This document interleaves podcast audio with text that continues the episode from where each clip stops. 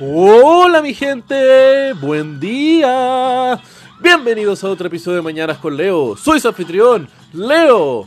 Jueves 7 de junio. 7, uno de mis números favoritos. Loco, es fuera de la norma el 7, no sé si cachan. El 3 y el 9, que son impares, puta, son como primos. El 5 es la mitad de la base 10, así que les cae bien a todos. Pero el 7 es raro. Lo metes en una calculadora y te deja la cagada. Siempre, onda. Loco, divide cualquier número que no sea un múltiplo por 7.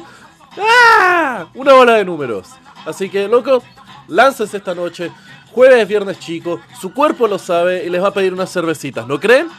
Y hablando de cervezas, ¿sabían ustedes que la compañía cervecera Carlsberg tiene una historia fascinante y una relación muy cercana con la biotecnología? Bueno, esto principalmente porque todo proceso fermentativo para la producción de cervezas y otros productos es un proceso de biotecnología. Una vez fundada en 1848 por eh, Emil Christian Hansen, uno de sus perdón, la cervecería Carlsberg, Hansen fue uno de sus primeros investigadores y el líder del laboratorio Carlsberg, el cual logró aislar una de las primeras cepas de levaduras fermentadoras del mundo y se le considera como el padre de la revolución de las levaduras, las cuales se utilizan en el día de hoy como fábricas para, para un sinnúmero de compuestos químicos utilizados en distintas industrias, tanto de alimentos como en otros. Loco, grande las levaduras. Además, el laboratorio Carlsberg fue el que acuñó y desarrolló el concepto del pH. Así que, loco, agradezcale a la cervecería Carlsberg su piscina tómese una cerveza en nombre de su piscina el día de hoy.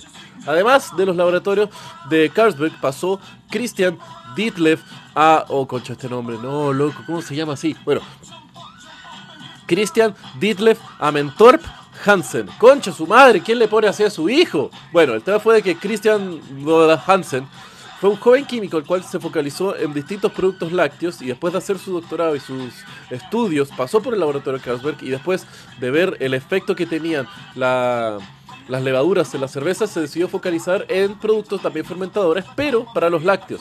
Y él fue uno de los primeros en eh, comercializar el cuajo para hacer distintos quesos y otros lácteos, el cual era una mezcla de, enzimas que ayudaba al proceso fermentativo.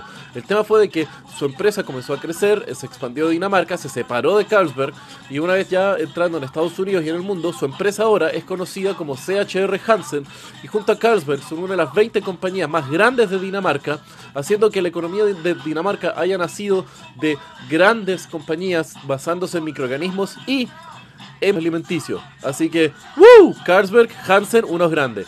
Y para cerrar, ¿saben ustedes que la primera cervecería Carlsberg fuera de Dinamarca se abrió en 1968 en fucking Malawi?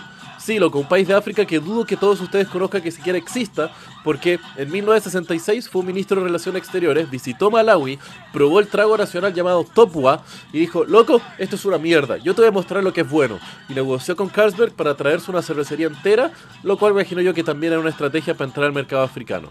Así que, loco, cervezas, disfruten su día, los quiero, besos.